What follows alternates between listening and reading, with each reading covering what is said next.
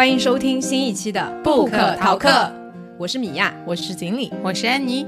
我们是一档读书播客节目，每期我们三个会分享一本好书，也聊聊我们的打工人生活。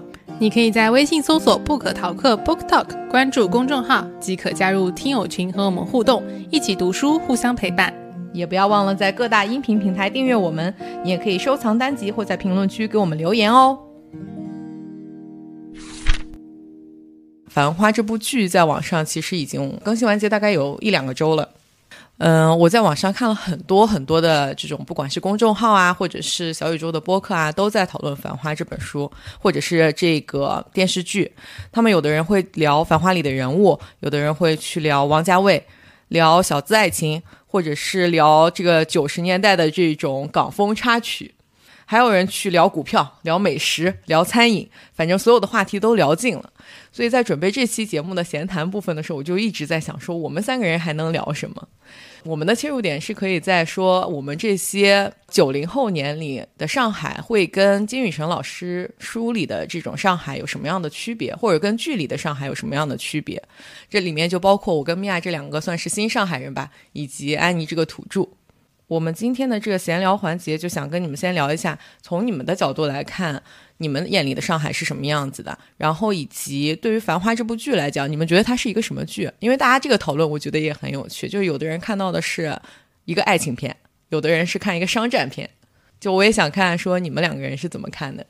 首先，我觉得我们这里应该唯一有发言权的是安妮吧，只有她见过九十年代的上海。不，就是九零后眼里的上海，就你现在眼里的上海是什么样子的？就是你不是在这样一个城市里面成长起来的，你是一个作为这种新来的，在你看到的时候已经是你是什么几几年来的？先，我们先各自来介绍一下各自跟上海的渊源，好吗？这暴露年龄了。你是几几年来的，米娅？我是上大学的时候才来的上海嘛，但是。大学期间，这个都不不算是在真正是在上海，因为我们学校是在郊区嘛。然后，嗯，上班也就是两点一线，可能真正的上海的部分，就在我眼中，那些存在于小红书上的上海的部分，好像跟我并没有关系。就我眼中的上海，还是各种写字楼，就是打工人的生眼中的上海。对。说不定你这个更真实呢。小红书那个水分还是挺大。对，就小红书上那种各种网红的什么上海 City Walk 的路线啊，就是我都不熟，就这么说吧。就是所以在你的眼里，上海其实就是一个这种打工人之都、白领之都。对，就是差不多这样的一个感觉。那就是白领生活是怎么样的？和全国各地的差不多。I don't really think so。安全哎，他这个回答。我真不觉得，我的就首先从工作时间上来讲，我觉得我跟我山东的白领朋友们就不一样。嗯，虽然说实话，就是相相对来说，山东的外企肯定是没有那么多，然后大家可能就会在一些国企或者民企去打工。但是我听说的这个打工生活，或者是我在实习的过程当中，我其实也在山东实习过短暂的两个月嘛。我体验到的生活，就首先你早上肯定是上班很早的，像我爸去上班的话，他八点钟就到了，虽然八点半是正式的上班时间。但是，一般他们这种老年人八点就会到了，那其他的年轻人也是要八点半就到的。你们就说起来害不害怕？八点半你出出门，对呀。然后中午一定是会有两个小时的时间回家给你去睡觉的，这也太奢侈。十二点就下班了，两点钟回来上班，就是这个午休时间也是规定的，不是像在上海的话，我们就是想什么时候去吃就什么时候去吃，然后想什么时候回来就什么时候回来嘛。但也没有 这么自由，就你没有会，其实还是比较自由的。就是你想一点或者两点，其实都还行。三点呢，就有一点嗯嘀嘀咕，对吧？三点就是下午茶，溜出去偷偷吃。对，就但是你是有这个灵活度的，对吧？但是好的是，大家一般下午五六点钟就会正式下班了。下班就是所有的人就都离开了。首先，它的时间会更固定，但是它的整个时区好像比我们要早一点。那这有没有可能是跟体制有关系？如果你是在一些国企单位啊，或者是呃体制内的事业单位上班的话，他的工作节奏就是不太一样的。像我朋友，他就是在北京，对他也是在一个国企上班，他就是早上八点半到下午四点半下班。嗯，对。但是其实大多数的，不管是外资企业也好，还是我们所说的这个互联网大厂也好，现在大家都实行这个不定时工时，然后灵活的一个工作时间嘛。那其实对于打工人来说，他的我们的这个上班时间和下班时间虽然是灵活的，但也意味着工作时间越来越长。所以我自己想想看，已经蛮久我没有见，没有怎么见过上海的傍晚了。嗯，我们相对于其他城市的人来讲，可能更多的是相对来说设施可能会更丰富一点，有一些演出啊什么的可能会更丰富一点，但是并不代表说我们也一定会去很好的去使用这些资源。其实因为我们的时间被挤压的很有限了，在这方面的话，我觉得安妮好像就可以比较有发言权。，对课余生活比较丰富。哦，对，刚刚米娅说小红书上那些网红 City Walk 没走过，我现在全走过了。我其实对《繁花》里面讲的九十年代的上海，我还是不熟悉的。当然，画面是以前看到过，而且因为我看的是沪语版嘛，所以非常的亲切，有很多很熟悉的这种俗语，就觉得嗯，我小时候都听过，虽然我现在不讲了。嗯，上海的这些 City Walk 网红的那些路，我也是最近因为开始喜欢拍照了以后才去走的。其实我从小就没有觉得上海有什么特别特别跟其他城市不一样的地方，甚至我大学去了南京，我也没有觉得说上海是比南京要繁华很多的，因为南京也是省会城市嘛，就是要买的东西其实都能买得到。但是看了《繁花》以后，我最近觉得，嗯，上海话对我来说还是非常有魅力的，而且我还是挺喜欢上海的野叔阿姨们的这种感觉的。那你看到的《繁花》是个什么剧？我觉得是群像剧，而且我会更喜欢里面的三位女性角色。跟这本书一样，我在读《繁花》的书的时候，我也觉得它更多的是在写群像，而不是书里的这三位男主人公的一生的故事。他们就只是像一个串联故事的角色而已，但并不是说他们是主导了这个故事，或者这个故事是围绕他的。当然，电视剧肯定，我相信大多数人会觉得它是围绕着阿宝去拍的，是拍这个宝总嘛。那你这三个女生当中，你最喜欢哪一个？汪小佳，汪小佳。对我知道很多人喜欢林子，那你觉得《繁花》是什么剧？我自己是看一个爱情剧的这种感觉在看的，哈，就是你看然后他谁和谁的爱情？看一个沪语剧吧，算是 进行一些上海话学习。之前的时候会觉得，哎，这个这个真的很难懂。作为一个北方人来讲，这上海话真的很难懂。我来了差不多十年，我的上海话水平毫无进展，那你能全部听懂吗？跟我的韩语水平可能 差不多吧。就韩语可能还能说一点，就是看电视剧就突出一个，你看的时候你带着字幕看，你以为你全都听懂了，去了字幕之后，你就发现你一无所知。我本来以为我是可以完全听懂的，后来也是，就是看着呃有字幕的时候，会觉得自己听着毫无障碍，但是拿开的时候，就有百分之二十的部分可能就听得不是那么明白了，就会有一些上海话里面特用的词语嘛。虽然江浙沪地区都是吴语系的，就是都能听个大概，但是还是会有一些用词上的差异。嗯，还是来自于这个血脉压制。是的，对的，因为我看到弹幕里面很多像苏州啊什么的，他们都能听得懂。嗯，嗯，那我觉得《繁花》这个电视剧的话，真的不像是个爱情剧，就里面的人都在搞事业啊，哪里有在谈情说爱？哪有这样搞事业的？宝总就在烧钱搞事业，对吧？我也没有，我我看爱情剧倒也不太磕 CP，我就磕那个 feel，你知道吧？就是这种哎初见哦挺好的。然后我我印象最深刻的就是汪小姐开车去救宝总那段。嗯，是的，我也最喜欢那个。哦，他开车去了诸暨，啊，是的，你们那里很恐怖、哦。宝总跟当地的那个工厂之间，他们不是会有一个对峙的环节嘛？那个对方那个头头讲的还是普通话，但是后面那些群演里面有人是讲诸暨话的。对，我觉得他这个做的很好，他里面还有其他地方的人，那个西国头，呃他们讲陕西话的，然后我就发现陕西安大军通通刷过，说哎，居然还有陕西话。对，那个弹幕也都是说这个好正宗、好亲切，我觉得他这点做的非常好。然后粤语也是嘛，都有味道。我有看那个童晨洁，就是演潘经理的那个女生的一个播客，我有听她的播客。嗯，另外就是我还听了范甜甜。嗯，范甜甜就说她没事的时候就会在，因为她的她主要的戏都是集中在黄河路上嘛，所以她没事的时候就会在那个黄河路上溜来溜去寻找这个卢美玲的感觉，就很像卢美玲会做的事情，有没有？而且他中间是断了几次，就是可能隔了一段时间，然后又回去拍的。所以他在那边溜来溜去的时候，王家卫导演就会跟他说：“卢美玲那个下巴不能掉，就是要一直抬着头。嗯嗯，是的。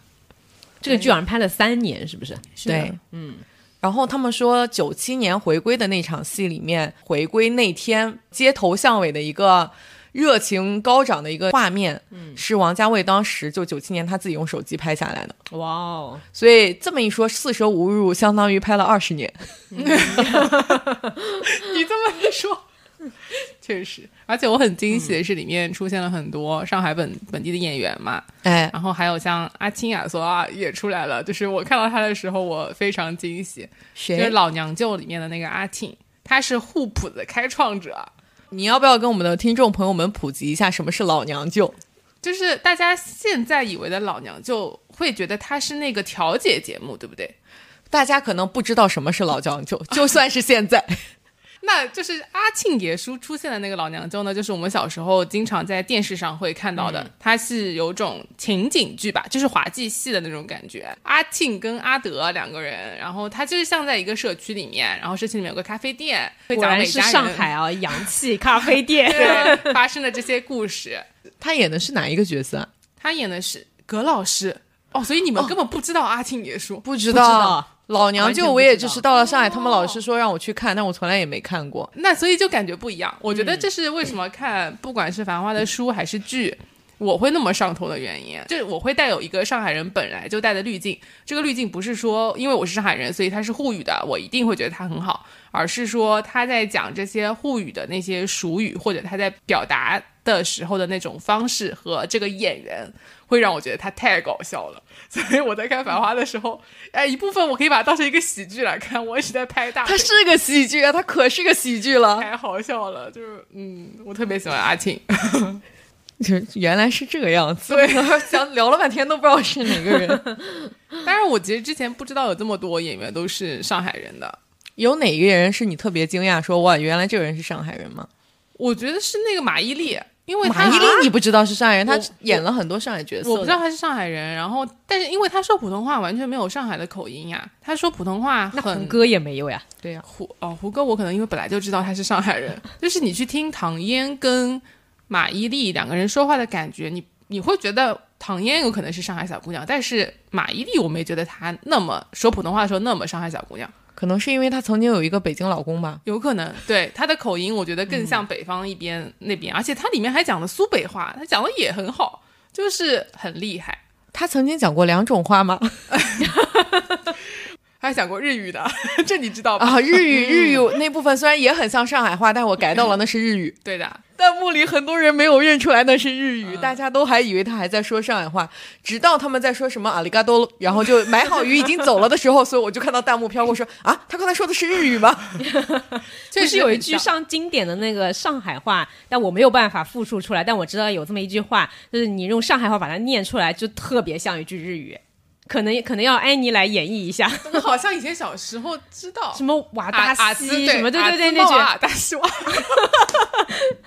你在说什么？就非常像日语的一句没坏，鞋带先坏了。你再来一次，再来一遍。啊兹莫瓦的秀。但是这部剧里面最让我惊艳的是唐嫣，我觉得她把上海小姑娘演的淋漓尽致，把上海小姑娘所有的这些什么心气啊，还有嗲啊、作啊，这些全部都演出来了，就一整个风风火火。是的，她在的每一场戏都很吵，而且她的声音会有一点。尖尖，然后哇，听着我的耳朵时间长了受不了。嗯，而且大家就会很有正义感，就是有什么不平，不管对不对，反正我心里只要觉得他是个不平，我就一定要讲出来。就一开始的时候你会觉得，哎，他这个人怎么那么冲？后来就发现，他他冲不是对你，他就是对事儿。是的，我觉得就看了这个这部剧之后，也许大家会对上海的一些固有印象会有些改观。就是他和林子给我的感觉都是很有心气嘛。虽然林子一开始那个形象 觉得好像哎很贪财，对不对？但是后来你看他其实记账都记得清清楚楚，而且钱也都不要，就是都非常的讲究自己的自尊吧。哎，我觉得就是钱啊是商战这部分 就真的，我我那天在听高晓松评论《繁花》，他就说如果你想看商战的话，其实还有很多好看的剧。对呀对呀，所以我不认为它是一个商战剧，他拍的情绪是很到位的。但你要说这部剧，如果不是有上海话的配音的话，就有那个上海话台词的话，我真觉得可能从那个画面上来看，跟一个港剧也没什么太大的差别。哦，就那个画质和对对对对对。我觉得它不是港剧，它就是王家卫剧。是的，就是他们要单归一个色调，然后包括那个光影，还有看人物镜头的那个角度，就非常的王家卫。对，然后里面的人，哎，其实说实话，我在看前面几集的时候，观感不是特别好，因为他动不动那个音乐就有一个那个出场次数特别多的那个 BGM，每当有重大事件发生的时候，然后他那个很燃的那个 BGM 就出现了，但有的情节你就发现他根本就。不 然，对，就根本就不然。其实是搞笑的，就很突兀，你知道吗？然后两个人，尤其是那个宝总和李呃李李，他们因为是有一些可能商战的部分，嗯，然后两个人明明在吃饭，吃着吃着就开始凹造型，就开始就没吃过肉，我觉得，对，他就没吃过东西。后来有一集，压根儿那个王家卫导演直接没给他筷子，然后弹幕就疯。就看到宝总一直在狂吃，李李就在那边默默的抽烟，坐拿着个酒杯就在那看，凹造型，对凹造型，然后说两句就站起来走到窗边，就 是有被吐槽的，似的，不好好吃着饭的吗？哎，但是说到光影的部分，范甜甜好像有介绍到说。王家卫导演的很多光影，它都不像其他的电视剧用的是固定的光影、固定的机位，就它所有的东西都是跟着演员的走位在不断的变换的。所以这是为什么王家卫导演去拍电视剧或者电影的时候，他需要大家拍很多很多条。就别人可能就好像一条过是一个特别厉害的事情，但是在王导这里，他们在前十条的时候都是在各个部门在互相熟悉彼此的位置。嗯，就我先知道你在哪。然后到后面二十条的时候才会开始渐入佳境，怪不得要拍三年。是的，就怪不得，而且砸了好多钱。听说那个歌的版权费就花了好多万，不是我们能想象到的那个好多万。而且里面很多配角也都是大大咖嘛。嗯，好的，聊了那么多关于《繁花》这个剧的有趣的小事情，那我们就接下来进入正题，跟大家来分享一下《繁花》这本书到底是在讲什么。下面就请安妮帮我们做一下书籍介绍。好的。《繁花》是金宇澄创作的长篇小说，故事始于二十世纪六十年代，终于二十世纪九十年代。资本家家庭出身的阿宝，空军干部家庭出身的护生和工人家庭出身的小毛，在少年时期，他们三个是好朋友。那阿宝呢？他喜欢的是邻居小妹贝蒂。六十年代，阿宝家被接管，贝蒂和带他的阿婆失踪，以致阿宝二十年难以释怀。护生呢，他钟情孤傲的淑华，淑华去吉林遭变故，最后一封来信让护生看淡世事。海源妻子银凤呢，中意邻家少年小毛，两人偷情被揭发，小毛后来误会了银凤，并与阿宝和护生绝交。这是在六十年代的故事。那到九十年代呢，做外贸生意的阿宝与律师护生仍然是好朋友。那至真园饭店是他们邀客聚会的一个场所。长相出众的饭店老板娘李李几次向阿宝表达感情，阿宝不置可否。李李带众人去常熟游玩，阿宝的客户汪小姐肆意寻欢，与常熟徐总发生关系。汪小姐怀孕事发，阿宝和李李才知汪小姐为了生二胎而铤而走险，而汪小姐也不知道腹中的孩子是徐总的还是丈夫的，进退两难。而李李在跟阿宝的交往过程当中呢，他逐渐打开了心扉，把自己的一个复杂的经历和盘托出。被动的阿宝呢，也表达出了自己的感情。以及在这部小说里面，其实人物远远比我们在电视剧或者我刚刚介绍的这些人物要多得多。整部小说呢，它表达的主题是在宏观的大历史下面，小人物随波逐流的命运无常和无奈。在作品当中呢，它呈现的是无论风云变幻都不会改变的那种琐碎的、精细的世俗的市民传统，并且在这种琐碎和精细当中展现出最真实的生活本相。这部小说当中对上海日常生活的描写是存在着内在的连续和变化的。也表现了作者金宇澄他对上海人生活的一个理解的变化过程，因为他毕竟是横跨了六十年代一直到九十年代嘛，所以你会觉得这当中的人和他们所处的环境，以及当中会含有一些历史的时事，会是一种动态的感觉。在《反话》当中的话，各个人物的身份、家庭背景，还有他们的主要活动空间、性格脾性都各不相同，所以是在碎片化的描摹当中去展现了一幅完整的上海人的生活图景，深刻详实的映射了其中背后的一个时代变迁。另外，《繁花》作为一部地域小说，它的叙事语言是别具一格的。首先，《繁花》当中它所使用的句式以及标点就很讲究。金宇澄他大多使用的是四到七言，除了偶尔使用书名号以外，始终只选择用逗号和句号两种标点符号。金宇澄他用这两种独特的方式来控制小说的叙事节奏，短句让阅读节奏放缓，单一的标点使阅读情绪稳定。此外的话，对方言的化用也是《繁花》的一个亮点啊。在《繁花》当中，作者采用了诸多方言，如“雅气好”“雅气漂亮”“大约”“色一”“标紧”“老六”等词，以及很多俗语。这些带着互腔互调的用语呢，带着浓浓的沪式风味。而金宇澄他这些用词又非常的讲究，它能够让文本带着沪式腔调，而不让人产生隔阂。这些用语是上海的口语，但是又能一眼看出他们的词义。我在阅读上没有什么障碍，不知道大家在看的时候，应该相对来说障碍也是比较小的，还是能看得懂。那么它就是将方言融入的比较巧妙，也是作者他在写的时候对语言斟酌了很久吧。我觉得他的叙事方式真的还是蛮特别的。我们在后面的聊书籍具体的内容的时候，也可以再具呃仔细的去分享一下大家各自的阅读体验。我还蛮想知道说你们阅读这种三个时间线穿插着的故事情节，到底会会是一种什么样的感受吧？嗯，我们晚点再聊这盘。然后先请米娅来介绍一下作者介绍。嗯，好的。金宇澄原名金叔叔，一九五二年十二月生于上海，祖籍是在江苏的苏州啊。那他是一名当代的作家，也是现任上海文学执行主编。他工作了三十年的办公室就是在这个呃上海文学的一个编辑部，在上海巨鹿路六百七十五号这个地方应该还是在的，是一个老洋房。对，就可能也在那个小红书上，City Walk 巨鹿路应该也是其中非常有名的一条路。是的。对，那金宇澄出生于一个什么样的家庭呢？他是非常典型的出生于中国的那个年代的一个知识分子家庭。那其中呢，他网上关于他父母的资料真的非常的少，我觉得可能也跟他的父亲身份有一定的关系。他的父亲出生于一个，也可能也是当时的一一个，嗯，这种这种地主家庭或者是这种富贵人家的一个少爷。那么在抗战期间呢，成为了中共的地下党员。所以他是做过很多年的这个地下情报工作。嗯，他的母亲姚云是我看网上的资料说是出生于上海虹口，然后是家里也是蛮有钱的，是做那种黄金的生意的，而且就毕业于复旦大学中文系，校友，也是一个就那个年代应该也算是一个高材生来的。那么他们呢，一共是有三个孩子，其中金宇澄在家里是排行老二。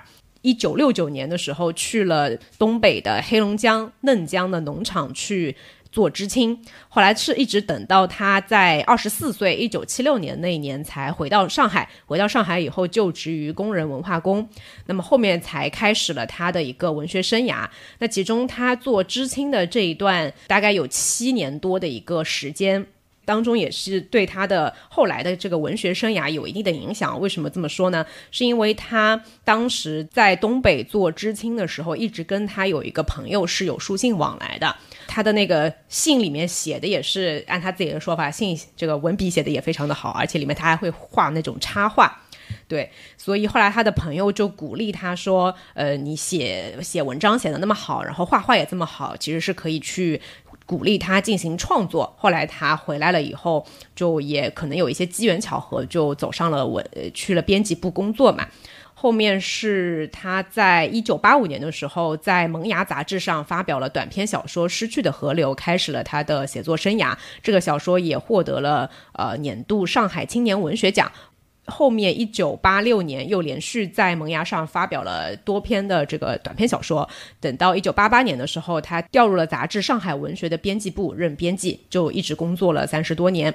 这里可以再讲一下说金宇澄写作《繁花》的一个过程啊。他其实作为一个编辑的话，他的工作就是去挑别人写的作品。哪里写的不好的地方，是习惯性的是会有这样一个批评的思维在的。所以他当他自己要去写作的时候，他就觉得很分裂，因为他。习惯性的会去挑这个文字哪里写的不好，所以他也会同样的去挑剔自己写作的过程，其实并不是特别的顺利。直到二零一一年，金宇澄在网上化名“独上阁楼”，在弄堂网上发帖聊天，每天写几百字的去人轶事，采用上海方言。没有想到，就很快受到了欢迎，不断有人在这个帖子下面问呃留言，告问他说：“爷叔，后来呢？下文呢？”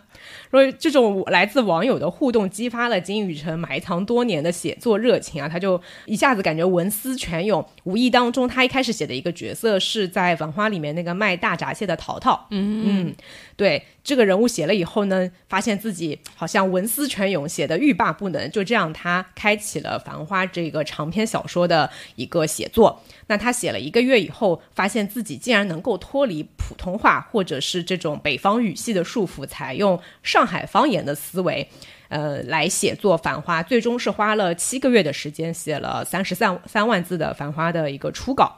那也有人问过金宇澄说，《繁花》对他意味着什么？金宇澄说，改使用改良方言，使用实验性的元素，用母语思维写小说。所以这个也是这本书在写作上面，或者是包括像改编成电视剧，我们都印象非常深刻的地方嘛。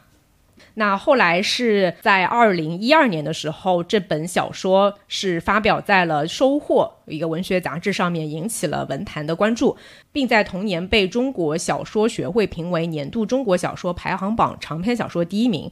二零一三年的时候，又获得了第一届鲁迅文化奖年度小说奖和第二届施耐庵文学奖。那么等到一五年的时候，凭借小说《繁花》，金宇澄也获得了第九届的茅盾文学奖。嗯。那此外，如果大家还想要了解更多和金宇澄有关的一些经历的话，可以去看他出版于二零一六年的一部非虚构的作品，叫做《回望》。这本书里面讲述了金宇澄的父母和那个时代的一些真实的故事。嗯，好的，谢谢米娅。虽然在《繁花》这部剧里面，最后王家卫导演只取了这三个年代的其中一个，就是九十年代这三个主角的当中，其中一个也就是阿宝。《繁花》电视剧里的阿宝和书里的阿宝其实不是那么完全一致，但是又不相互脱离。就很多人会说，哎，看上去电视剧只是借了书里的一个名字。我自己的感觉不是这样子的，我更看到的是电视剧里的阿宝有点像是踩了，嗯，书里的三个男主角身上的分别一部分，重新糅合成了一个完整的人的形象。我觉得我们接下来可以先跟大家介绍一下书里的这三个男主角，他们分别是一个什么样的人，有什么样的背景，有什么样的故事。那我们就从大家可能会最关心的阿宝开始。由米娅来帮大家介绍一下，就书里的这个宝总到底是个什么样的角色？我看有人总结说。小说和这个电视剧有什么差异啊？就可以说毫无关系，主打一个蹭 蹭原著，就是借了个名字和这个角色的一个设定啊。我看这个的时候，我我想起来《漫长的季节》，你知道吗？那真是就蹭了一个名字，对吧？就是除了名字，其他没有什么相关性。但是《繁花》还是好一点的。对，《繁花》里面，因为它小说里面的人物角色比较多嘛，而且它的叙事的故事也会比较分散，就是是一个群像小说。那电视剧肯定不能这么拍，这样会太太碎了。所以电视剧是把里面的一些人物形象做了一些删减。那在小说里面的话，阿宝的一个他的出生啊，他的家庭情况，前面安妮在介绍书籍的时候也有讲到，他是来自一个资产阶级的家庭。那时候在应该在文革之前，家里面还是非常的有钱的。那么在六十年代，当时应该大多数人的家庭还吃不饱的情况下，作为这个大资本家的孙子啊，我记得他是幼儿园放学以后，他的爷爷还是谁会开车带他去买那个冰激凌？哎，对对对，就是家里的这个家庭条件应该还是比较好的，而且他们家住的地方也都是在我们现在。很市中心的那一块区域。书籍刚开始的时候，阿宝嫂的时候，爷爷是住在思南路的公馆里的。嗯，爷爷应该自己本身是个大资本家，但是子女相对来说都没有继承他的衣钵吧。阿宝的爸爸和爷爷之间是有一个非常大的。代沟的。阿宝的爸爸是脱离了自己的资产阶级家庭，或者是大资本家家庭，自己去做革命的这样一个人，所以他其实有一段时间和爷爷是断绝关系的。那书里有一段是爷爷对于阿宝爸爸做这件事情的一个。一个描述就是他觉得阿宝爸爸是去干什么了，他就觉得他是去混社会的小流氓了，但其实阿宝爸爸是去参加革命，做一些做一些地下工作了。哎，这个就是跟金宇澄他自己父亲的经历是比较像的嘛。对对，所以我在看书的时候。其实会觉得说阿宝的这个形象有可能也是作者他投射了一些自己的影子在这个人物的形象上面。那书中阿宝他因为家里的这个背景就被抄家了嘛，所有的家庭成员都被扫地出门，他们家也从在思南路上的公馆，应该上海人会叫上支角。对吧？上支角的这这这个地区赶入了下支角的万人户。那他的父母还有他们家还有一个小阿姨，应该是不是姨妈的意思？嗯嗯，他的父母和小阿姨蜗居在一个二十平米的小房间里面。所以其实他们家从原来非常有钱的一个情况，到了因为时代的一些客观的因素，导致这个家道中落，可以这么去理解。那当中，我们在小说开篇的时候也写到的是阿宝，当时应该小说里面设定他大概十岁左右，然后他有一个邻居家的小女孩贝蒂，在六岁左右。那么他的成长过程当中呢，其实没有他的父母并没有太多的时间去关心他和照料他。阿宝的父母很早就背叛了自己的阶级，投身到革命工作当中。两人有在香港有过一个儿子，也就是书里面嗯阿宝的这个哥哥。包括这个在电视剧里面这个设定也被保留了下来，就是宝总有一个有一个哥哥是在香港的。对。对，那么当时他的父母为了革命工作，将儿子送给了当地人抚养，后来就也没有什么联系了。在文革之前呢，阿宝在香港的哥哥经常给他写信、写圣诞卡片。但是被阿宝的他的爸爸怀疑别有用心而无情的赶走。我觉得阿宝的形象在他童年的时候，他是非常缺乏父母的这种关爱的。他所有的来自于这种亲情的关怀，一个是呃邻居家的这个小女孩贝蒂，还有带这个贝蒂的保姆。就是绍兴阿婆的陪伴下长大的，在阿宝成长的关键的时期，他的父亲也依然是缺席的，不是写检查、提交材料，就是在隔离审查。这个也跟我们前面在介绍作者金宇澄的经历就非常的相似啊，可能也是取材于生活当中。所以在阿宝幼小的心灵当中，他对于家、对于亲情的理解，就这块一直都是比较缺失的。这可能也是为什么贝蒂会在他心中占据这么重要的一个地位。电视剧里面，宝总跟几位女性角色的一个爱情故事啊，也是重头戏来的。那在书里面的话，他是不是也有那么多女生喜欢他呢？哎，首先这个答案是肯定的啊，就总有女人想要给他投怀送抱。那么他其实，在书中的设定，年幼的一个青梅竹马，或者是他的初恋，就是他的邻居的那个小女孩叫贝蒂，也是他的白月光。而且书里面写到阿宝跟贝蒂的故事，你会发现那个笔墨非常的浪漫，就跟其他那些什么出轨啊、搞婚外情啊等等那些风格完全不一样，就非常的非常的这个浪漫主义。嗯，这是跟他有关的第一个角色。那后面还会有第二个，呃，他的恋人的话是叫雪芝。这个雪芝的话，跟电视剧里面一样，也是一个公交车的售票员。嗯，在这个小说里面，雪芝跟阿宝后来这段恋情也是无疾而终嘛，因为那个女方家里面的反对，就是当时的一个社会环境，文革期间她的这个出身是非常不好的，所以雪芝的家人并不同意他们两个人在一起。那最后，呃，第三位的话，她的重要的呃这个女性角色是李李，这个也在电视剧当中保留了下来。但跟电视剧不太一样的是，呃，电视剧里面主要是他俩都是商业的戏份嘛，但在小说里面的话，李李跟他还是有蛮多的这个感情戏的戏份的。但是后来他，嗯，李李应该跟他多次有表白，但阿宝都没有接受。后来书里面的结局，李李也是出家了。然后像电视剧里面有很重戏份的汪小姐的话，在小说里面也是爱慕宝总的一个角色，但是他俩直接的这个感情故事在书中的篇幅并不是很大。那我们刚刚提到的那几个女性角色，都还只是有花了一些笔墨去描写的，其他的各种风流韵事的话，在书中也是很多，就没有花太多的笔墨来写。我觉得阿宝他和贝蒂的那个故事还挺感人的。阿宝应该是这三个男生角色当中年纪最大的，因为他们第一次见面的时候，互生上三年级，然后书里说阿宝上五年级，贝蒂上一年级，所以互生应该是比阿宝更小一点的。但是啊，我觉得他们在一块儿的时候，阿宝也没有说显示出一个说我是一个大个要照顾互生的这种感觉，他们是好朋友嘛。嗯。但是对于贝蒂来讲，阿宝就是很明显在照顾贝蒂的。嗯。有一次，那个我我印象最深的关于阿宝的情节，其实是贝蒂的保姆阿婆。嗯。就是他们的关系其实已经超出现在的，我觉得我们现在所说的那种保姆的关系了，因为他们的这种。嗯，在那个年代的佣人一直是住在主家的，嗯，包括像这种年纪大的佣人，养老送终都是由主家来安排和置办的。所以某种程度上，阿婆对于贝蒂又是保姆，某种程度上也是她的长辈和奶奶。阿婆有贝蒂家家道中颓之前，想就就已经产生了一些奇妙的预感。对，他就似乎对对于未来要发生的事情已经有预见性了。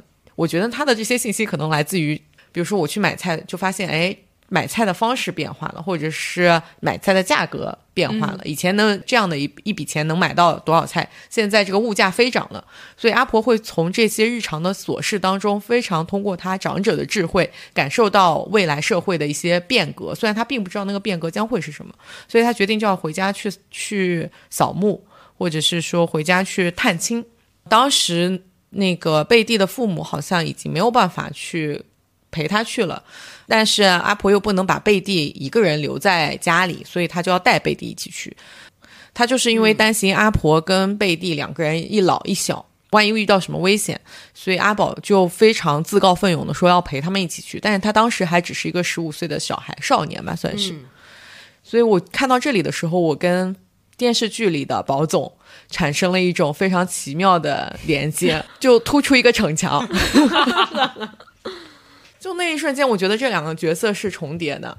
就他是愿意为了这些他看中的人，基本上都是女人，做出一些在一般的情况下我们可能会觉得非常勉励的事情，很为难的事情，就是对自己可能就是你自己力有所不及的事情，他都愿意去办。然后当时他愿意去，阿婆也很感动，就说：“哎，那有阿宝跟我们去，我们就有一个男人可以跟一起去了。”但他那时候还是个男孩，子我看，他当时非常自动自觉，而且就觉得这是理所应当的的时候，我就觉得好像。还挺感动的，而且他讲到绍兴阿婆和贝蒂还有阿宝小时候的这段故事的时候，我觉得那个故事非常像一个魔幻现实主义的故事，嗯，包括他们去阿婆的老家去扫墓，然后后来又变成了嗯金鱼逃游走了等等，就。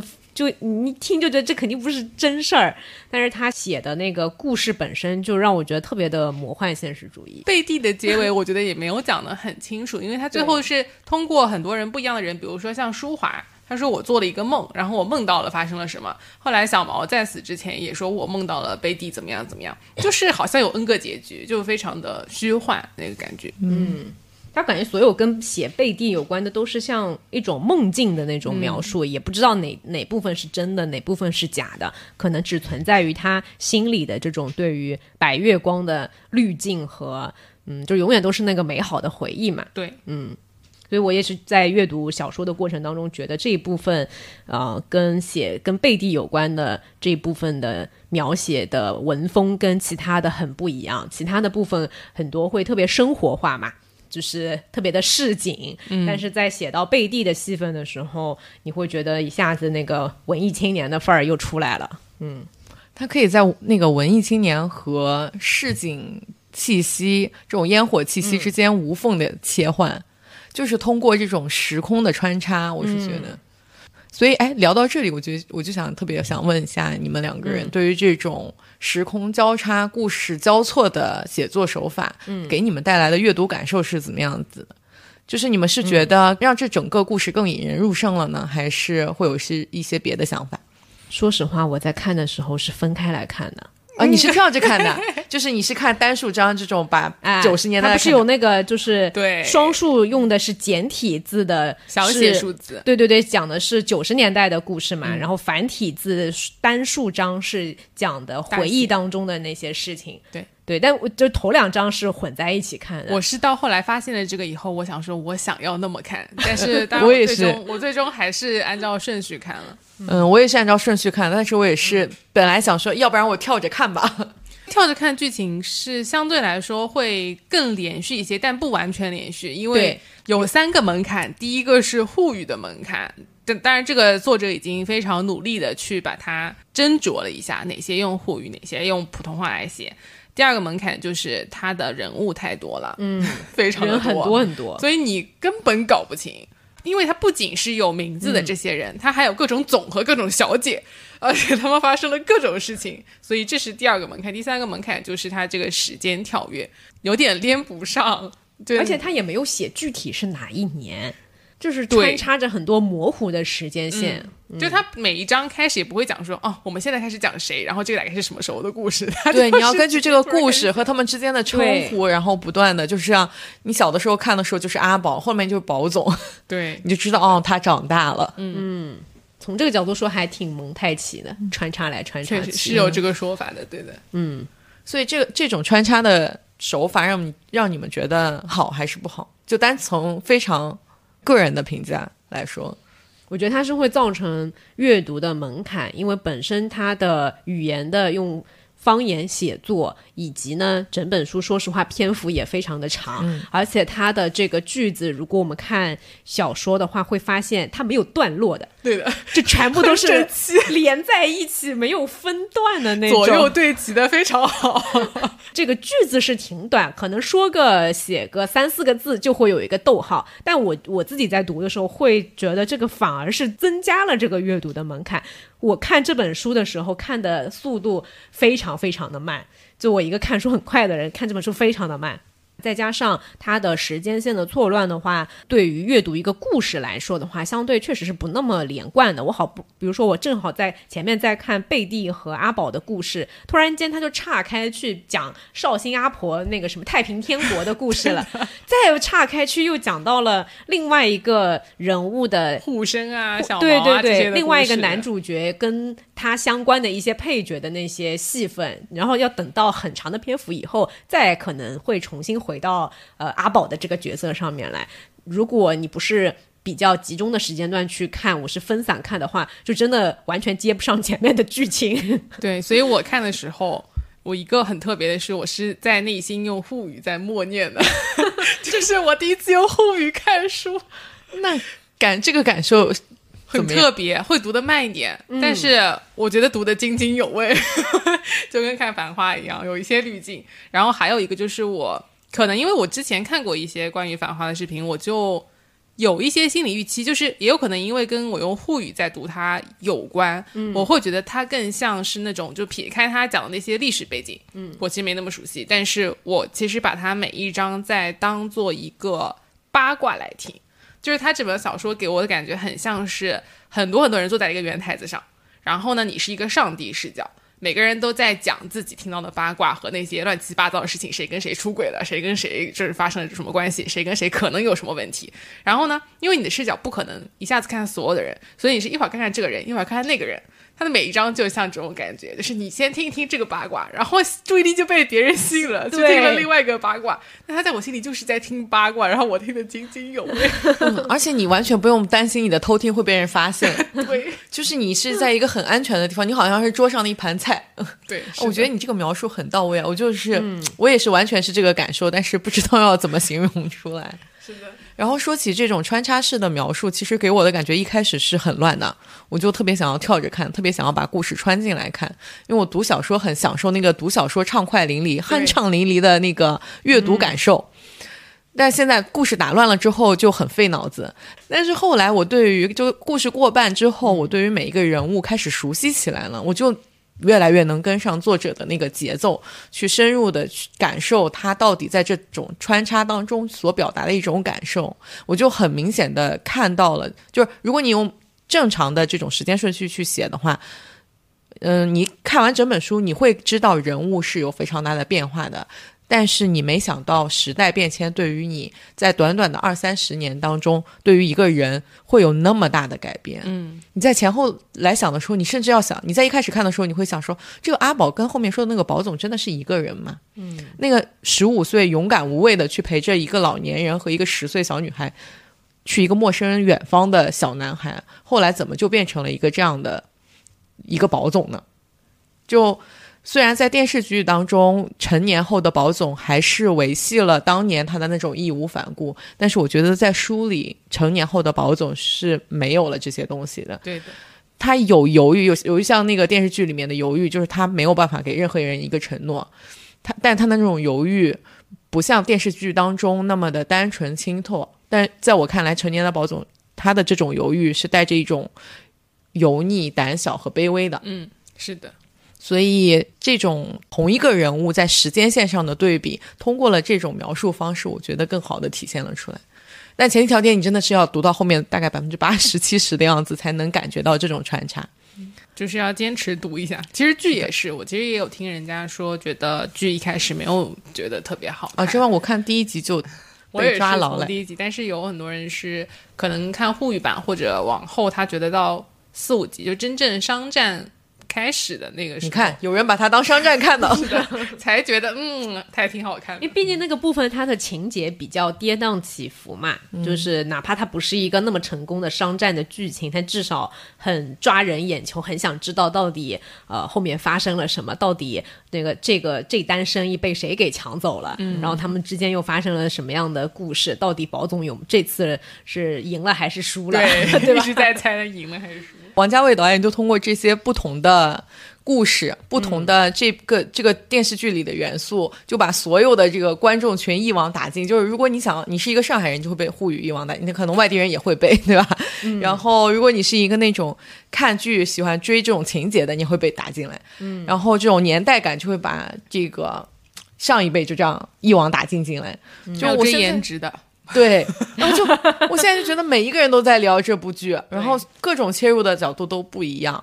他在畅销上面真的是做到了完美，就是每一个点都击打到。嗯，而且我看有人说，呃，金宇澄跟王家卫年龄好像差大不多的。王家卫好像一开始想拍，就是因为他觉得金宇澄写这些有点像他自己哥哥姐姐的故事，对啊，对，可能他们有一定的年龄差，应该没有差的对，没有差太大。多。对，然后我看有人说金宇澄通过上海文学致敬香港电影，王家卫通过香港电影致敬上海文学。双向奔赴，对，你会发现他在呃小说里面也会有一些，就是像那种经典的香港电影，什么《阿飞正传》啊，应该也是王家卫导演的作品的一些引用。对，然后他在这个食神，呃，这个这个电视剧里就不用说了，本身就是借改编了他的这个小说嘛，所以两人就是有一种双向奔赴的感觉。哎、这点跟《漫长的季节》是不是有点像？跟什么？跟《漫长的季节哦，》导演跟那个原著的作者也是双向奔赴嘛？是的，嗯，是的。那我们接下来再再讲一下另外两个男主角吧。我可以先来讲一下那个护身，我因为他们之间这这几个主角之间的关系，其实某种程度上是由护生穿起来的。护生家他是住在茂名路的洋房的，他的父母是空军干部，嗯，他的繁花落尽其实是在所有人最后的，嗯，像大资本家就是属于第一波被冲击到的，是的和贝蒂的父母。小毛他就是一直是在社会底层生存的，是一个工人阶级。但是护生的父母的话，其实他是经过了一个，嗯、我是某种程度上可以冷眼旁观，但是我我在当中很纠结。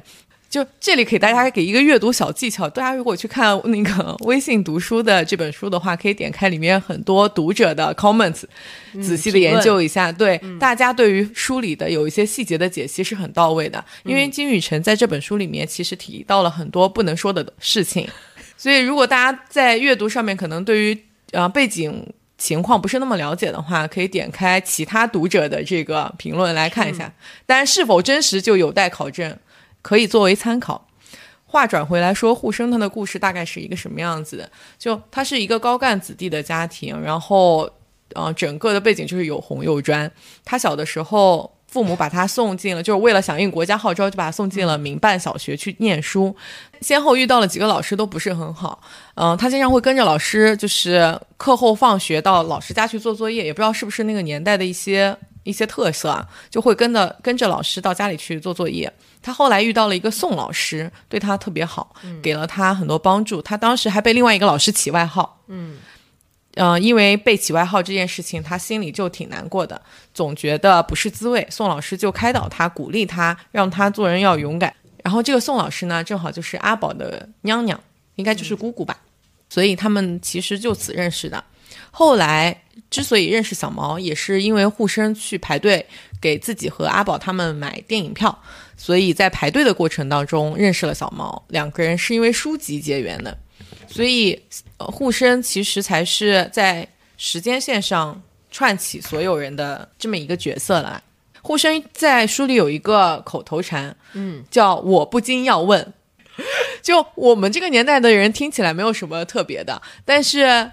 在书里，它的定义就是“我不禁要问”，是一个很大字报的说法，嗯，是大字报里面经常出现的一种语式。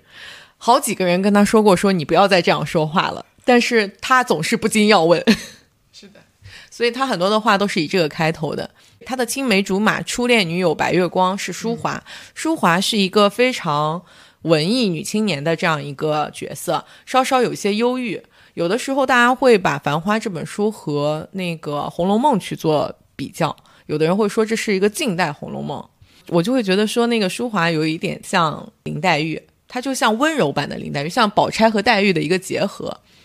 淑华是这个护生的邻居，他们小的时候护生不是那么不经要问的，但后来经过各种社会的洗礼，其实把护生的整个的思维。框定在了一些特别的领域里，就是我觉得他是一个非常被当时的社会规训过的人，这从他的语言当中就可以表达出来。随着时日渐长，他就越来越无聊，越来越死板，变成了一个平庸的中年男人。但是他也曾经是一个熠熠发光的少年，所以我觉得这本书里面护生给我的感受是这样子的。护生给我感觉，他从结婚这件事开始就已经无所谓了。嗯，他。本来也不是跟白萍两个人谈的很好的那种关系，然后后来人家问他说：“你为什么跟白萍结婚？”他就说：“就是因为，呃，谈的时间久了，然后就在一起了。而且白萍在跟他结婚的当天晚上就跟他说，如果我以后能去国外，我就会去国外，而且我不回来了。”嗯，就是你说新婚一个妻子就跟丈夫这么说，而且他后来也真的去国外了，甚至还让护生在上海经常帮他买很多日本进口的那种衣服，就打样的衣服，对代购。对，然后再给他寄到国外去，并且还帮他还了债。护生帮白萍还了债，对，有两万五吧，记得。就是他们的婚姻关系里面，怎么看护生都是一个冤大头。对，他老婆跟他结婚也并不是完全为了爱情，但是他也未必是完全为了爱情。然后结婚没多长时间，好像一年，白萍就因公出国，然后就此滞留国外，再也没有回来。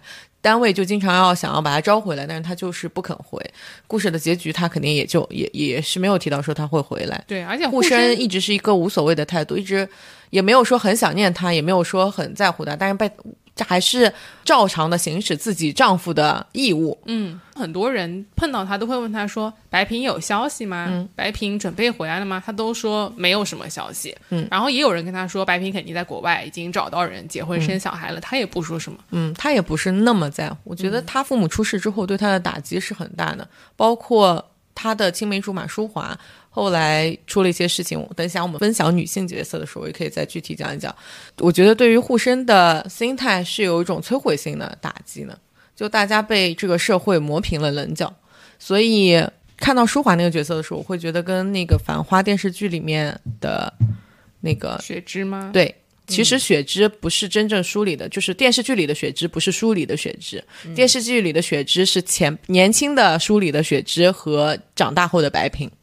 电视剧里的雪芝，她的年轻的时候就是搬照搬了书里的雪芝，她是一个卖票的员，售票员是一个家庭条件比较好的，会搜集邮票、临碑帖、看书的这样一个角色。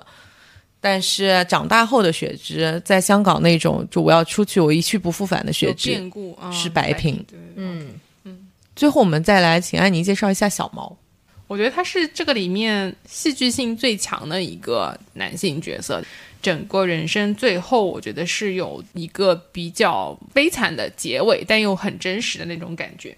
小毛呢，是这三个男生当中代表上海普通工人阶级家庭的一个子女，就是他是不住在那些市中心的。阿宝和贝蒂喜欢看电影，那么沪深呢不怕排队，所以沪深在排队的时候就碰到了小毛。小毛呢，他是帮别人代买电影票，因为他代买电影票呢，别人会给他多一块钱啊什么的，也就是其实这个钱还挺多的。他跟沪深跟阿宝认识了以后，小毛有一天生日。到护生家以后，就发现很惊喜的是，看到很多人都在，阿宝和贝蒂也都在，然后护生的父母也都在，拿出了一个蛋糕。最惊喜的是舒华也在，因为护生一开始跟舒华说的是你愿意来就来，不愿意来就不来。然后小毛就没想到舒华也来了。呃，他们就给他庆祝了生日。小毛应该是从来没有过过生日的，当时估计这种灌奶油蛋糕也只有这种中层或者高层阶级才会去买来，然后庆祝。沪深说是因为他们家一直比较重视生日这个仪式，所以就嗯特地给小毛庆祝。小毛应该就是当时觉得非常的感动嘛，他就说我们要一帮子人要做好兄弟。但这一段我比较想分享的是，我觉得当时的这一段就已经体现出了他们几个小孩不一样的一个家庭背景和想法。小毛说：“我们要当义兄义妹。”护身就扑哧一笑。舒华说：“哈克贝里、费恩、汤姆索亚，真正的结拜兄弟。”小毛说：“不忘同年同月同日生，但愿同年同月同日死。”就你能看得出来，他是很有那种兄弟义气的那种，就是就很江湖，对，很江湖，而且他也在学打拳嘛，哎，对，就也要为班级的同学出气的这种感觉。虽然他很小只啊。大家笑笑。小魔说，古代人是打仗之前，人人磨了刀就开始换铁，预备一道死。贝迪说：“我喜欢皇宫故事、皇宫舞会，这就体现出来贝迪的一个天真。对，天真，他就他就是喜欢公主这些，他也不喜欢中国的这种。然后阿宝说：“我爸爸讲起来，这是不可能的。人生知己无二三，不如意事常八九，这是最好的朋友。最后也是各归各，因为情况太复杂了。”阿宝就很现实嘛，资本主义家的这种教育，以及沪深说阶级感情是水浓于水。我爸爸部队里战友最团结。阿宝说革命军人家庭有啥好讲呢？沪深不想。这一段很妙啊，每一个人都很有特色，很清楚。对的，小毛的故事呢，后来就开始变成了他们家住在一个理发店的上面，二楼是一个银凤家，银凤她的老公是。船员要去非洲什么，就很长时间不在，但是他已经生了小孩，相当于说是一个已婚妇女，但是比较寂寞。小毛家是住在三楼，但每一层还有两户人家，所以银凤家对面是住了一个老爷叔的。另外一个背景就是上海的房子，可能以前老房子就会声音都听得很清楚。其实这个我们在电视剧里也能感觉得到，就是 二楼在放护具，三楼吵得不得了那种。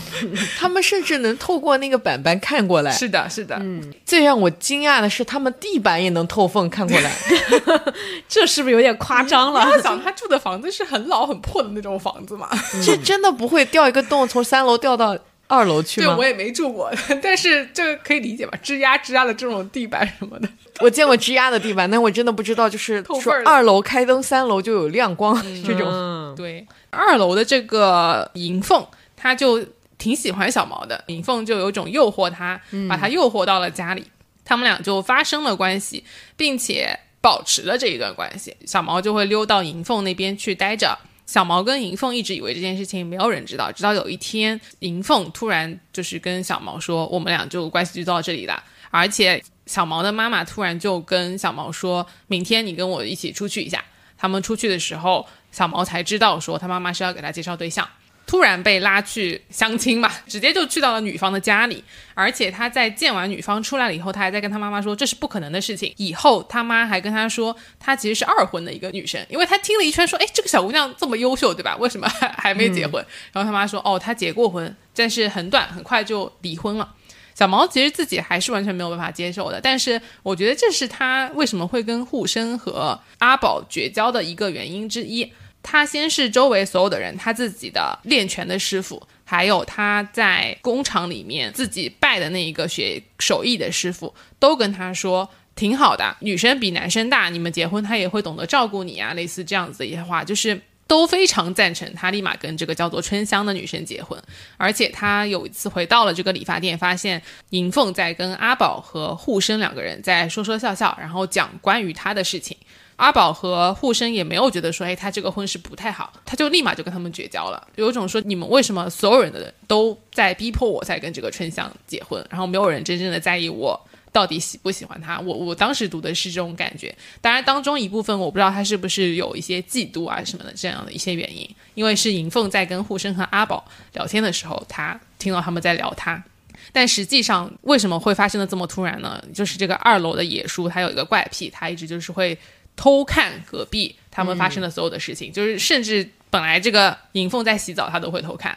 他把他们发生的所有的这些不正当关系的记录，以及每次他待多久，全部都记了下来。等到这个银凤的老公回来，他就把这本本子给这个银凤的老公叫海德看。海德就去找小毛的妈妈，跟小毛的妈妈说：“嗯，你有两个选择，一个是我们就是闹，还有一个就是你直接让小毛直接离开这个地方，就是把他送走。”所以小毛的妈妈就立马去找了这个春香，想办法就把他让他们结婚。小毛也后来就实际就真的一起结婚了。结婚以后，其实生活还是挺好的，但是春香就不幸在生小孩的时候，嗯，一大一小都没保下来，春香就离世对就去世了。然后小毛，我觉得就是从这个时间点开始，他就也无所谓了，因为银凤和她的老公后来就搬走了嘛，那二楼就有新的住客搬进来了，新的住客是叫招娣。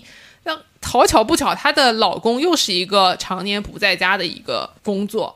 从春香之前在世的时候的口中，就是了解到说，哦，换了人家，有人新搬过来了，然后这个人又是一个老公在外面工作的一个人，以后后来她居然又。回到了自己的家，而且去了这个招娣的家。这个招娣和二楼的这个偷看别人发生关系的这个爷叔，两个人把楼下的理发店直接改成了一个发廊。这个发廊在我看来，其实就是用来提供不正当服务的这种店面。小毛他的生活就开始跟招娣，还有在这个店里面工作的三个小妹，就开始有了比较好的关系。后来，护生跟阿宝又去他的结婚了以后，在莫干山路的那条街上的那个家去找他的时候，他们就有种和好的感觉。小毛就说：“你们来我们家吃饭。”他就发现说，吃饭的时候，小毛就把那个店里面的三个小姑娘，还有招娣，还有他练拳的一个小伙伴都叫了过来。就是，我就觉得他已经有点放弃说我要非常忠诚的这种夫妻关系的那种感觉。他后来就喝酒也喝的很多，身体也不好，最后就是在医院去世。当然他在养老院去世的时候，周围有非常多的女性角色在陪着他，阿宝和护生也来了。但是我觉得他一生都没有那么幸福吧，他经历了很多比较痛苦的事情。嗯，我觉得如果说阿宝和护生代表的是得到的东西都不长久，没什么东西你可以永远是属于你的。小毛的故事就是想要皆不可得。对，什么都没有得到。对，就他小的时候可能是有有多多少少有一点点爱慕淑华的。嗯，淑华是一开始是有点瞧不起他的这种江湖气的。嗯，当然后来淑华也是跟护生在一起了，然后他懵懵懂懂当中喜欢上了银凤，银凤在他的看来是主动抛弃了他。后来他跟春香在一起，他又接受了春香，就虽然是被动的在一起，但是先婚后爱，对吧？接受了春香。是，结果春香又去世了。他想的东西，他就从来没怎么得到过，也很可怜。哎，这些男人真的有点悲惨。但是比起人更 是的，比起这些悲惨的男人，就是整个繁花，其实我觉得就是繁花没说的就是落井。然后我们再看一下这些闪耀的女性角色吧。我觉得美好的事情都发生在年少时，就是六十年代的女生都很美好，但她们的结局并不美好。但是出现在那里的，不管是雪芝还是贝蒂还是舒华，嗯，可能因为我重点看的是九十年代，是的，是乱搞的。对，就进入了那个，就是他们成年之后，就是很混乱。大家现在也都是成年人了，但是他们的生活比我要混乱很多。对呀，所以网上我看我在知乎上看到有网友是批评这本小说，说他写的不就是一帮人嘎姘头的故事吗？是，就是 九十年代是的，多少有点乱来了。那个那个成人后的故事，也不知道是不是我没见过世面。反正九十年代那整个的故事情节都是有一种越看越油腻，就有点看不下去。好的，那我们来分别介绍一下女生。接着刚才护生未完的故事，讲一下淑华这个人物。刚才有提到淑华是护生的青梅竹马的白月光。为什么我想介绍一下她呢？因为她这个人很特别，一个纯粹的文艺女青年的角色。小的时候是沪生的邻居，后来两个人在一起了。在上山下乡的过程当中，她被派到了东北，嫁给了一个当地的朝鲜族。等到她再次出现在上海的时候，沪生是在车站发现她，她当时已经有一点疯疯癫癫了，认不出人，也不知道自己是谁，也也认不出沪生。沪生就把她救了下来，然后送回了家。结果送回家没过两天之后，他再去看舒华的时候，他妈妈就跟他说，舒华的朝鲜老公听说他到了上海，就马上把他又接回去了。具体这两个人的关系到底是什么样子的，无从得知。但是从舒华的精神状态来讲，他肯定是过得不好。刚才在安妮分享的那一段。给小毛过生日的那一个片段当中，大家能感受到舒华的说话的语气是怎么样子的。他常常会引用很多的书籍的内容，他读过很多很多书，对于人的文学素养是一个很高的要求的。去东北上山下乡，多多少少是有一种认命的感觉在那里。他觉得自己是敌不过时代的洪流的，不管你在做什么，你只是一个渺小的个体而已。走之前，他就跟护生说：“我们就这样吧。”那到了东北之后，跟上海的人没有什么往来了。只是他半年后写来了一封信给沪生，我想跟大家分享一下他到底在东北是一个什么样的状况。是在吉林，他说：“沪生，原谅我迟迟写信，我一切好，带了几本书，一本《捷克伦敦传》。下乡落户是朝鲜族地区，吃米吃辣也吃年糕，女人极能干，家家窗明几净。来了客人，男主人通常不动。”即使大雪天，也有女人送客到大门外很远，雪地里不断鞠躬，颇有古风。离开上海去吉林的路上，发生一件大事：车停铁岭火车站三分钟，大家下去洗脸，然后列车缓慢开动。南市区一个女生从月台跳上火车，发现车门口全是陌生男生，想回到月台再上后面一节车厢，没想到一跳跌进车厢与月台的夹缝里。我当时就在这节车上，眼看他一条大腿压断，火车紧急刹车，女生的腿皮完全翻开了，像剥开的猪皮，背面有白颜色颗粒，高低不平，看不到血迹。女生很清醒，一直大叫妈妈，立刻被救护车送走了。火车重新启动。我昨天听说她已经痊愈了，变成一个独角女人，无法下乡，恢复了上海的户口，在南市一家煤球店里记账。几个女同学都很羡慕她可以留在上海上班了，这事叫人难忘。沪生，我写信来是想表明我们的见解并不相同。所谓沉言浮语，花鸟之于目，自信金中粗。人已经相隔千里，烟闲不去，雁飞不到，愁满天涯。像叶之诗里所讲的，我已经支离破碎，六神无主，也是身口自足。我们不必再联系了。年纪越长，越觉得孤独是正常的。独立出生，独立去死，人和人无法相通。人间的佳恶情态已经不值一笑。人生是一次荒凉的旅行。我就写到这里，此信不必回了。祝顺利，舒华。就我觉得一封信其实已经写尽了他所有的变迁。嗯，他直到去世前，他疯了之前，还是那个出口成章的文艺女青年。嗯，但是在那个时候就已经是，就是他一会儿说的都是一些书里的话，一会儿说的都是思密达，朝鲜族老公教给他的这个，嗯，当地的方言。这里面的年代感真的非常的强，以及那种迎面而来的时代的重压，也是让人觉得喘不上气。嗯。好的，那我分享一下书中关于李李的这个角色是怎么样呢？可能看过电视剧的听众朋友们，大家应该对辛芷蕾饰演的李李的这个形象印象非常的深刻。那在电视剧里面的话，他的戏份主要是在呃商战的这一块嘛，就感情戏份在电视剧里面的并不是很多，包括呃剧里面也没有。太多的笔墨去交代他的一个背景到底是怎么样的。电视剧里面的一个设定是深圳股票交易所的交易员嘛，是 A 先生的学生，也是他的女朋友这样的一个设定。那他跟宝总的一个嗯，就属于有点暧昧，是他的一个暧昧对象。而且我看辛芷蕾的采访，因为王家卫导演的那个故事剧情他都不是确定的，剧本他们看到的时候，他其实也不知道后面会发生什么事情嘛。嗯。所以他跟胡歌一开始演的时候眼神都会拉丝，然后王家卫导演就说：“你们不可以这样，你们两个人是没有感情戏的。”然后就让那个胡歌不要跟李李走在一排上，就是他们两个人从不并肩走，肯定是一前一后走，就是为了避免这种过于暧昧的一种气氛，要保持这种从来没有觉得他们俩拉丝过，宝这是心里只有宝珠。不是这个是经过导演重新安排过，哦一开始演的是拉丝的，在演了二十遍咖之后就不拉丝了，说让他们保持纯洁的交易关系。好的，好的。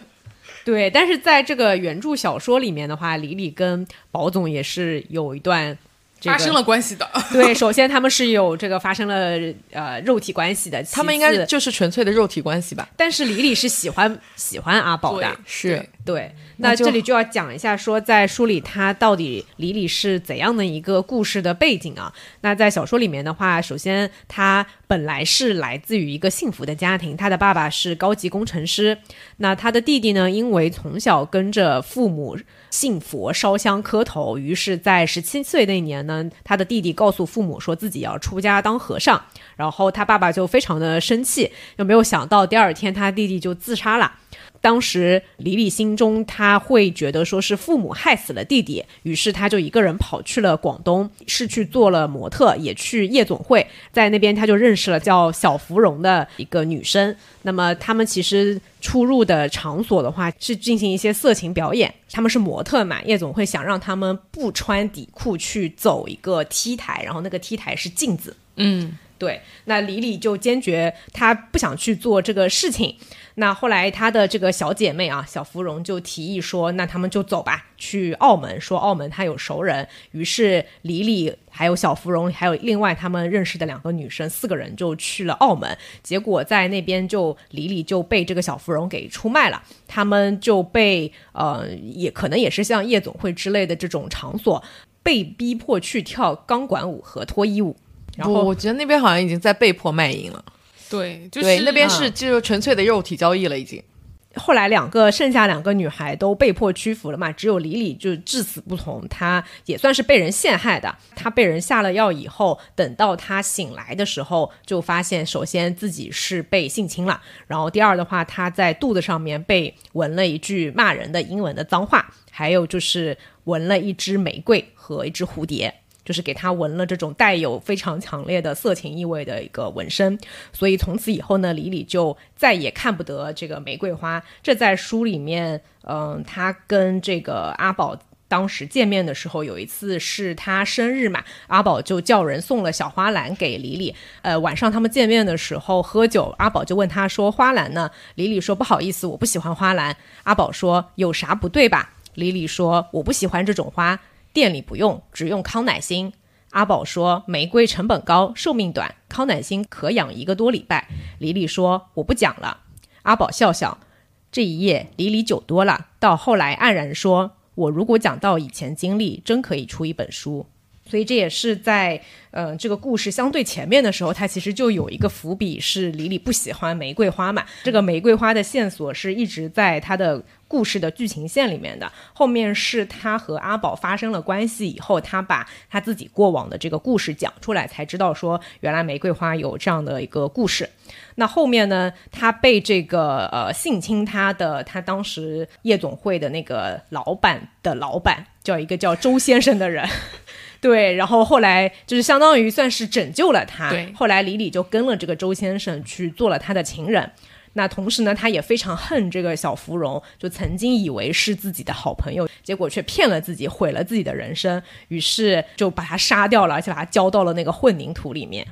三年以后呢，这个周先生就是李李的这个情人周先生，他们全家要呃移民去加拿大了。在他临走之前呢，他给了李李一大笔钱，还给了李李香港的一个整容医院的联系方式，让李李去把他就是身上的那个纹身去去掉，然后就建议他找个男人好好生活，就结婚嫁了算了。小说当中的故事线时间是乱的嘛？那我们看到的篇幅当中，基本上就是她作为一个呃饭店的老板娘，就是至真园的老板娘，各种宴请客人啊等等的这些故事。但是跟电视剧里面可能会有点区别的是在，呃小说里面商战的部分会少很多，更多的是梳理几个主角经常会去的一个聚餐的地方，可以这么理解吧？那最后李李的结局呢？他是出家了，呃，主要也是因为当时他杀人的这个事情一直是他心中难以逾越的一道一个心魔吧，所以他最后选择了出家来救赎自己的心灵啊，大概是这样的一个故事。那剧里面好像也是出家的一个结局，但是原因跟原著里面会差很多。嗯，对。从性格上面，我觉得剧里的李李和书里的李李还是有一些相似之处的。是的，但是书里的这个李李的话，可能会更风尘，他的经历也更悲惨一些，在我看来。好的，那最后呢，我想来分享的一个女性角色是剧里面也有，但是书里面不太一样的一个角色，叫做林红。林红的话，在剧里面是 Papi 讲演的嘛。林红这个角色在书里面，我为什么想要分享她呢？她其实是一个很小很小的角色，就是根本没有什么剧情的一个角色。林子在书里面也开的是叶东京的这样一个饭店，就非常像一帮子人聚到林子家里面去，大家一起每天晚上聚在一起吃饭的那种感觉。那这一段我觉得就是非常体现一个众生相的一个段落啊。林红她在书里面是一个什么样的人呢？她是曾经应该是跟一个日本和尚，他们叫做就是结过婚又离开，然后回到上海的一个女性。那她这个人跟其他女性的区别在于，在九十年代，其他女性看起来是大家都偷偷摸摸的在做那些嗯男女的这种不正当的事情，就是并没有光明正大的说，哎，我就是这么比较放荡的一个类型的女性。但是林红就属于说，她会把别人放在台面下做的事情，就大大方方的拿到台面上来说的那一个角色。然后这个故事就发生在林红去林子他这个叶东京大家一起聚餐的一个场景上。这个场景呢也很奇怪，就是莫名其妙，这个总那个总就会带着自己的女伴或者是朋友来到了这个场合，然后护生和阿宝也都在，整个桌子上就有非常多应该不太相关的人在一块儿吃饭。林红就带了一个男人进来，林红说这是日本人。就住在前面花园饭店，日本人鞠躬。亭子间里的小阿嫂，这个小阿嫂也是剧里面有一个苏州小阿嫂，她就拎了一把水琴进来，然后葛老师也出现了，大家就开始聊。当中当然整个桌上有很多不相干的人啊。林子看一眼林红说：“中国人吃饭为啥要带东洋人进来？年八岁了，就是二十八岁的人了。”林红说：“为啥不可以？日本人坐的笔挺。”林红随势一靠。林子说：“一句中文不懂。”林红说：“吃一点上海小菜总可以吧？”林子说：“这次是包一年还是两年？”亭子间小阿嫂说：“啊，眼睛也色。”林红有男人了。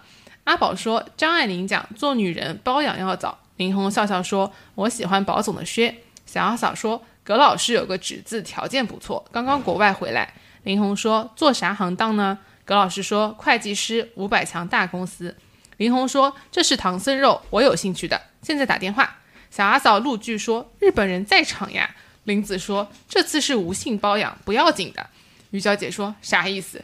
丽丽莞尔一笑：“不是李李啊，是丽丽。”然后林红说：“就等于现在有男人抱我，就是镶我面孔，日本人无所谓。”护生说：“不可能的。”林红说：“要是吧。”就是这段对话就体现出来，林红她是一个就是包养这种事情都放在台面上随便讲讲的。而且他接着就说，一听包就想到抱，一讲到抱就觉得我低档。一般的结婚跟包有啥两样呢？阿宝说好，于小姐说法律上面不一样。林红笑说，对呀，我最讲法律讲文明，所以我不搞男女关系，无性无欲，但我靠一靠总可以吧？林红靠近日本人，林子笑说像啥样子？年八岁的人了，一点不稳重。他一直说他二十八岁，但是林红一直说自己二十四岁。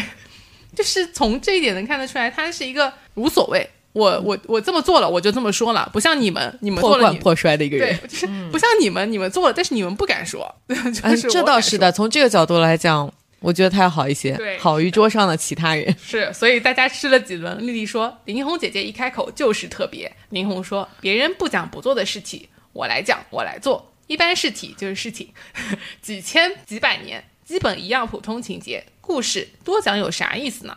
又有一种追求生活的刺激的感觉出来了。最精彩的是在吃饭的时候，林红她分享了一个自己的故事。林红说：“我以前到花园饭店碰到一个八十多岁的老先生，根本就是享福人，头发雪白，人笔挺。一看见我，老先生慢慢躲过来，背后一个日本跟班夹了一只靠枕。老先生讲：‘小姐会日文吗？’我点点头。老先生讲：‘可以坐下来谈几句吧。’我点点头。老先生坐进大堂沙发，日本跟班马上垫了靠垫。老先生讲：‘我是老了，我只考虑享福。’我点点头。老先生讲：“如果小姐同意，现在就陪我到前面的大花园里走一走，可以吧？”我答应。两个人立起来，老先生胳膊一弯，我伸手一搭，老先生可以做我外公，有派头。日本跟班收起靠枕，皮包一样随身一夹，旁边一立。我跟老先生走出大堂，到前面大花园里散步。小路弯弯曲曲，两人一声不响，听鸟叫，树叶声音，走了两三圈，三刻钟样子。之后呢，这个老先生又约了他挺多次，但是这老先生一直都是比较礼貌的，然后林红也一直不怎么说话嘛，就是微微笑，然后就互相鞠躬啊，类似这样子。他陪了老先生四次，这个老先生就要回日本了嘛，老先生就说，嗯，本人就要回日本了，林小姐有啥要求尽管讲。这个有啥要求有点上海话，有啥要求，但是日本人应该不会这么说啊，就是有啥要求尽管讲。我不想，我当时稀里糊涂，我讲啥呢？他就开始让这个桌上的人猜，护生说简单的，要我讲就是我准备去日本。林红不想，眼睛移过来。阿宝说祝愿中日两国人民友谊万古长青。这位，林红看了看韩总，丽丽说，我建议是夜里再去坐船浦江游览。韩总想想说，我想开店，想做品牌代理，可以吧？大家笑笑。这个阶段，林子一直为日本人翻译。此刻大家看日本人，林子说日本人讲了一首诗，意思就是今朝的樱花开得深深浅浅，但是明朝呢，后日呢，大家不想。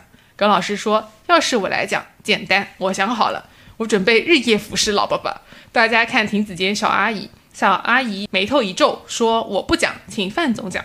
范总说，总共去了花园四次，不客气，这次计时收费了。然后我建议去苏州沧浪亭最后散一次步，散散心。然后阿宝与护生大笑三声。于小姐说：“太荒唐了，非亲非眷陪一个糟老头子逛花园，有空。”林子说：“赞。”林红不想，面孔红了，像有了眼泪。之后笑了笑说：“大家讲的是七里禅到八里，我当时讲的简单。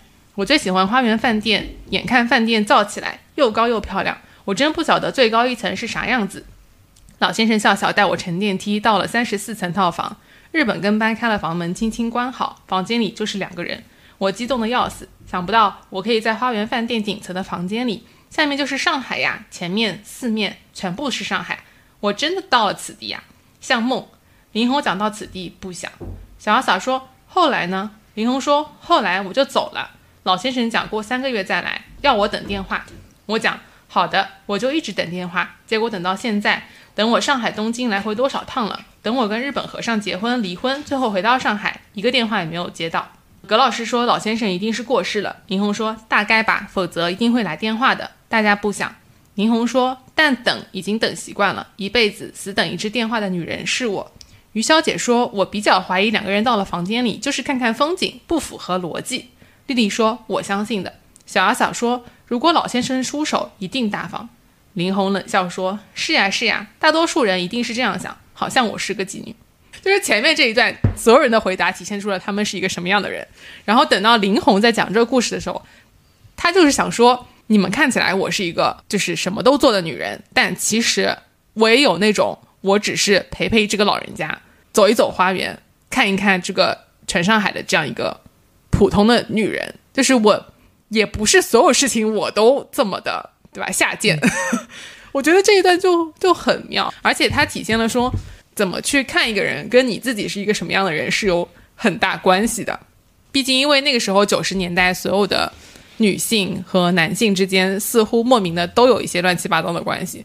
我的猜测是，经历了九十年代之前很长一段时间，大家在各个方面未必是在男女，只是在男女关系方面，而是在各个方面，我们都要压抑自己的天性。这样一个时期，所以等到稍微有一点开放开始之后，那些已经被压抑太久的情绪都需要有一个途径得到释放。有些人可能还在很畏畏缩缩的，不相信时代已经改变了；有些人走得非常快，在前面，然后把所有曾经自己的抑郁、不满、各种各样需要被释放的欲望，全部都这样像洪流一样泄露出来。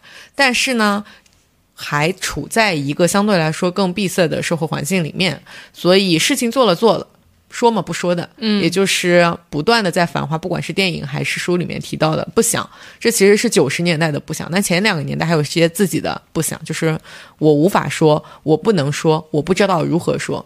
在这里是到九十年代是我不想说，我不敢说，或者是说我藏起来，隐藏自己，嗯类似于这些。但灵魂就是那个所有人当中，我就是要想的那一个，我不是不想，但是我有，我可以做一些低到泥泞里的事情，我做一些很随本性的事情。但是每个人的本性都是多样化的，不会有一个人就是一个从头到脚肮脏的人，对，或者是从头到脚不堪的人。是的，每个人都有自己的头和脚，这才是一个你成为完整的人类的形状。这一段就是把林红写成一个活人嘛，就是他不是说我这是一个人设，然后就这样子去写。而且点你讲到的这个不想，我觉得是全书最唯美的一个嗯设定，就是我可太喜欢这个不想了，这个比电视剧要赞多了。听说这本书里面有一千五百个不想，嗯，是的，然后这个不想呢，作为它的一个核心重要美学，我觉得它体现的是一种智慧。就是大家如果去看的话，我本来还想分享的一个女性角色是里面的梅瑞。这个梅瑞她这个角色呢，她喜欢一个康总，他们俩都是已经已婚的。他们俩对话里面有非常多的这种暗示，就是美瑞一直在讲自己的母亲的事情，那康总就一直不想，美瑞就一直讲，通过自己母亲的事情来表达自己对于康总的这种。态度就意思是，哎，我准备离婚了。你虽然有老婆，但是我其实不需要一个离婚的男人。类似这种很多很多这样的对话，然后我就觉得这个不想当中，阿宝和护生就所有人都有很多的不想，这个不想就体现出一种我跟你保持一种安全的距离，它是一种留白，就是我既不肯定你，也不否定你，我既不鼓励你继续讲下去，但是我也不阻止你讲下去，你想讲就讲，就是你如果想继续讲，你就继续告诉我，我就。默默的听着，我也不掺和进来，我也不给你一个明确的答案，因为其实如果比如说美瑞跟康总的事情，康总一旦对吧，他做了些什么，那就成了呀，或者说一旦拒绝，他就结束了呀。那他们俩这事儿之所以能够延长这么久，见了这么多次面，吃了这么多次饭，就是因为他一直不想呀。那梅瑞也没有得到确认的答案，梅瑞也一直没有离婚，太妙了。而且这个留白你真的空一段吧也没意思，你就不想就是。你写出来“某某不想”这一段这四个字加个句号，就是我已经有点上头了。那康总跟梅瑞那一段，我是真的有点不太喜欢，我觉得就很暧昧不清，然后两个人怎么说是这种就留白的极限拉扯，对极限拉扯，然后留白的部分呢，是让这个暧昧的气氛变得更加的拉扯。我我反正看不得这样的剧情。就是太拖泥带水了，是吗？对，就非常的拖泥带水，然后两个人就不干脆，就我看不了这样的剧情。是，就是极限拉扯，而且好像就是毕竟他们做的事情也。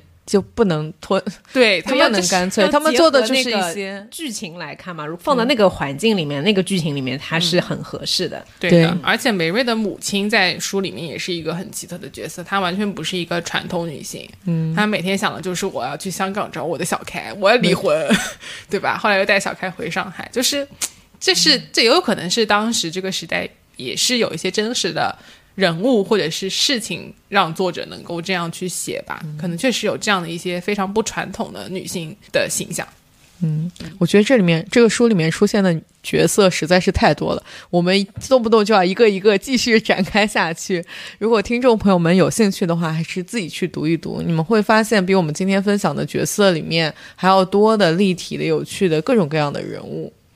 我在网上看到特别适合。或者说特别贴切的反映了我自己看到的这本《繁花》。他说，表面是饮食男女，里面是山河岁月、时代变迁。所以，我觉得想把这句话放在这本书的总结，让大家可以再去回味一下。如果有兴趣的话，去看一下。也许大家会有一些跟我们不一样的看法，可以在评论区留言给我们。那我们今天的节目就到此结束，大家拜拜。拜拜拜拜。